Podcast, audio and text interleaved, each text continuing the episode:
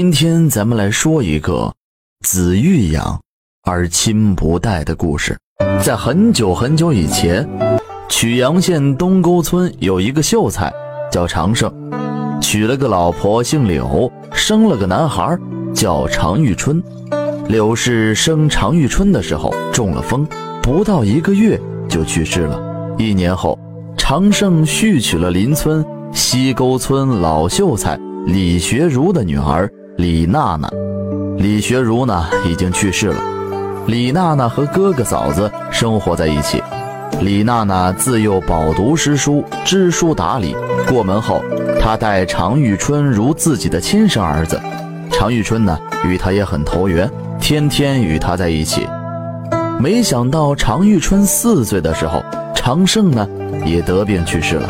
接下了李娜娜和常玉春孤儿寡母相依为命，正好呢赶上一家地主的少爷看上了她，愿出高额的聘礼纳她为妾。李娜娜的哥哥和嫂子贪图钱财，就劝她改嫁。李娜娜却说：“女子讲究三从四德，从一而终。”再说这孩子还小，我不能丢下这个一个月没了娘、四岁没了爹的孩子呀。哥哥呢，因此和他断绝了兄妹之情。常胜活着的时候，家里并不宽裕，男人一去世，日子呢过得更加艰难。李娜娜靠给人家浆洗缝补，勉强维持生活。日子虽过得艰难，在常胜六岁的时候，由于无钱上私塾。李娜娜就亲自教他读书识字。常胜很聪明，过目不忘，一学就会。十岁的时候，曲阳遭遇了百年不遇的大旱，李娜娜就每天拿一个破碗去乞讨，讨上饭时自己舍不得吃，都是先让常遇春吃饱后自己饿着。但是常玉春很懂事，每次母亲不吃，自己也不吃。看着懂事的孩子，李娜娜只能暗自垂泪。灾荒年好不容易熬了过去，母亲呢已经瘦成了皮包骨。常玉春不负母望，十五岁中了秀才，十八岁就中了举人。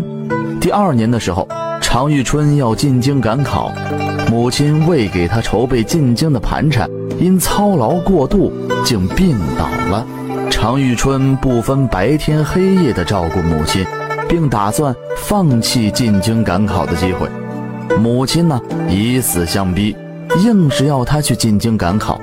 常玉春没有办法，把母亲托付给邻居照看，踏上了进京赶考之路。经过会试、殿试，常遇春呢被钦点为状元。常遇春日夜兼程，想把这个好消息。告诉自己的母亲，想让母亲享几天清福，可到了家里才知道母亲已经去世了。临去世前呢，嘴里还叫着她的名字。常遇春哭得死去活来，她边哭边说：“没有娘就没有他，娘为我受了十九年的苦，日子才要好起来，娘却去世了，我活着。”还有什么意思？